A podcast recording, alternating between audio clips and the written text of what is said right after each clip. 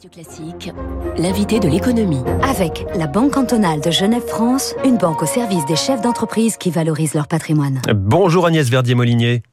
Bonjour. Bienvenue sur Radio Classique. Vous dirigez l'IFRAP, Fondation pour la recherche sur les administrations et les politiques publiques. C'est bien sûr le projet de loi de finances 2022 qui nous anime ce matin avec vous. Budget particulier que celui d'une année présidentielle, qui plus est en sortie d'une crise qui a déclenché une intervention massive de l'État. On va détailler tout cela, mais d'abord, beaucoup ces derniers jours dénoncent un budget qui est un texte à trous.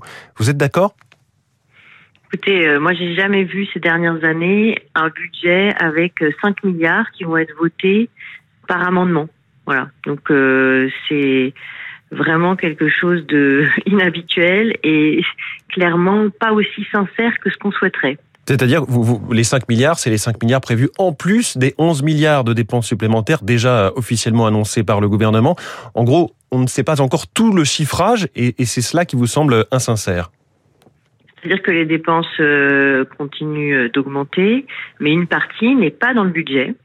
Euh, cette partie-là, c'est le revenu d'engagement, c'est pour les jeunes les annonces qui ont été faites ces derniers jours hein, euh, sur, par exemple, les indépendants, euh, une partie du Beauvau de la sécurité, et euh, ça amène à un chiffrage qui est quand même assez important. Donc, c'est compliqué parce que derrière, on n'a pas le bon chiffre de dépenses au total, on n'a pas le bon chiffre de déficit, et on n'a pas forcément le, le bon chiffre aussi sur la dette. Donc, même si le gouvernement s'en défend en disant finalement, au final, ce sera pareil, c'est quand même assez gênant par rapport notamment euh, au Parlement, au Conseil des finances publiques aussi.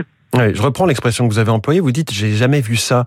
Euh, c'est pourtant pas non plus la toute première fois qu'un budget pose quelques questions de, crédibilité notamment. Oui, mais euh, faire passer par amendement des dépenses aussi importantes, c'est quand même tout à fait inhabituel. on peut reprocher d'autres choses sur les années antérieures, mais là, vraiment, on atteint un niveau euh, par rapport à la représentation nationale euh, euh, qui, est, qui est quand même un peu inquiétant.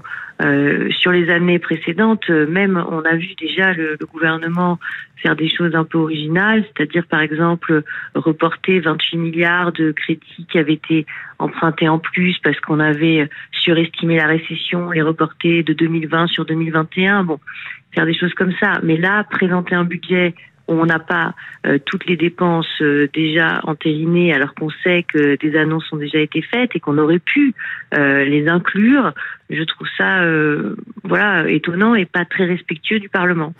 Vous évoquez la multiplication des, des, plans ces derniers jours, secteur par secteur, comme le fait d'ailleurs l'opposition, mais qui reconnaît aussi que tous ces plans répondent à un besoin légitime, que ce soit le fret, les indépendants, les agriculteurs, les policiers.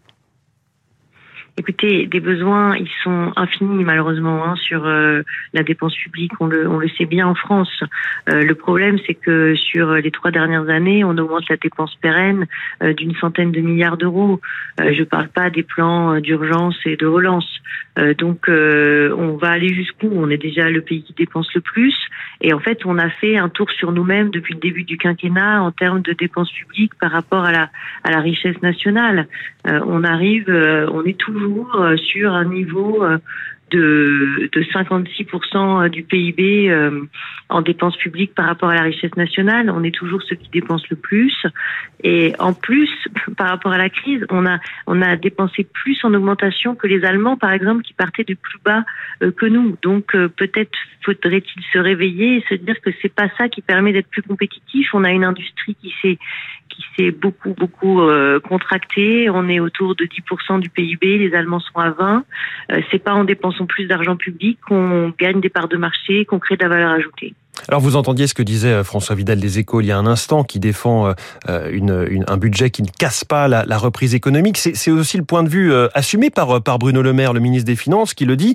Il est moins coûteux pour les finances publiques de protéger que de réparer.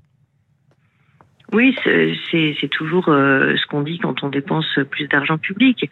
Mais après, euh, on est obligé, on est obligé quand même aujourd'hui de constater qu'on répare aussi, puisque on a on a beaucoup beaucoup arrêté l'économie en 2020, plus que dans les pays du nord de l'Europe. On a une récession 2020 euh, qui a été plus importante qu'en Allemagne, plus importante qu'aux Pays-Bas. pourquoi? Parce que on a fait des choix aussi qui sont les choix du gouvernement. Et il faut maintenant se rendre compte qu'on part on part de plus bas et qu'on a été plus impacté dans notre richesse nationale. Donc le problème, c'est que ce qu'on est en train de décider aujourd'hui, il va falloir le réparer demain. pourquoi? Parce que on va pas pouvoir rester, comme l'a dit François Vidal tout à l'heure, à 5% de déficit par rapport euh, au PIB tous les ans. On va pas pouvoir rester à 116% de dette. Et, euh, et, ça, ça va être très compliqué de retourner en arrière ensuite. On sait qu'on a des effets cliqués et que quand on a dépassé les 1400 milliards de dépenses publiques, ben c'est très difficile ensuite de freiner euh, la dépense. Donc tout ce qu'on décide en ce moment, eh bien, euh, ce sera difficile ensuite de revenir en mmh. arrière. Et vous avez bien vu, hein, il y a eu beaucoup d'annonces de plans de désendettement, euh, de mesures qui seraient prises pour baisser la dépense, pour stabiliser la dette, la faire baisser. Et on n'a rien vu venir. Donc euh, certes, il y a sûrement des besoins, mais il y a aussi des besoins de réformes structurelles en France. Et ces besoins-là, ils sont absolument pas pris en main par le gouvernement pour l'instant. Agnès Verdier-Molinier, côté recettes, il y a aussi quelques interrogations. On reproche notamment au gouvernement de, de parier sur une croissance de 6% cette année, alors que l'INSEE dit 6,25, la Banque de France dit 6,30. Quel est l'intérêt de sous-estimer la croissance quand, quand déjà les comptes ne sont pas du tout équilibrés? Ben ça c'est c'est clairement très intéressant euh, pour Bercy et, et pour l'État parce que finalement quand vous avez une croissance euh, à 6 6,25 euh, ou 6,30 et que vous avez établi sur 6 voire sur 5 ben évidemment vous empruntez beaucoup plus d'argent pour financer le, le, pays parce que toutes les émissions de dette sont calées sur une croissance inférieure ça vous permet d'avoir une cagnotte et c'est pour ça que en ce moment on voit le retour de la fameuse cagnotte. Hein. Voilà qui nous ramène aux années Chirac-Jospin c'est pas exactement le même type de cagnotte, mais ça donne quand même une cagnotte. Euh, c'est déjà ce qu'on a vu sur 2020, je vous en parlais tout à l'heure, puisque on avait surestimé la chute euh, du, de la richesse nationale et résultat derrière, ben, on avait emprunté 28 milliards euh, de plus.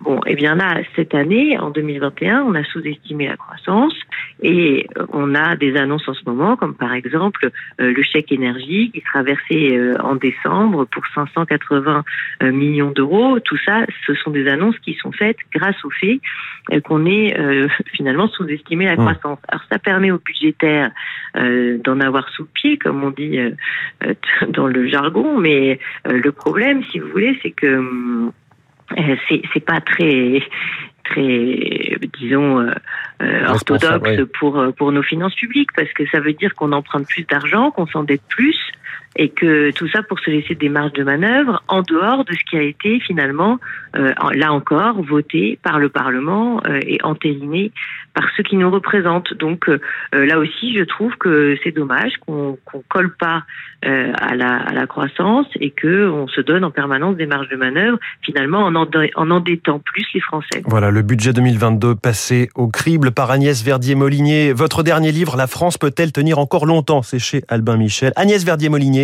invité de l'économie en direct sur Radio Classique. Merci beaucoup et bonne journée. Il est 7h23. Dans un instant, la presse avec David Abiker.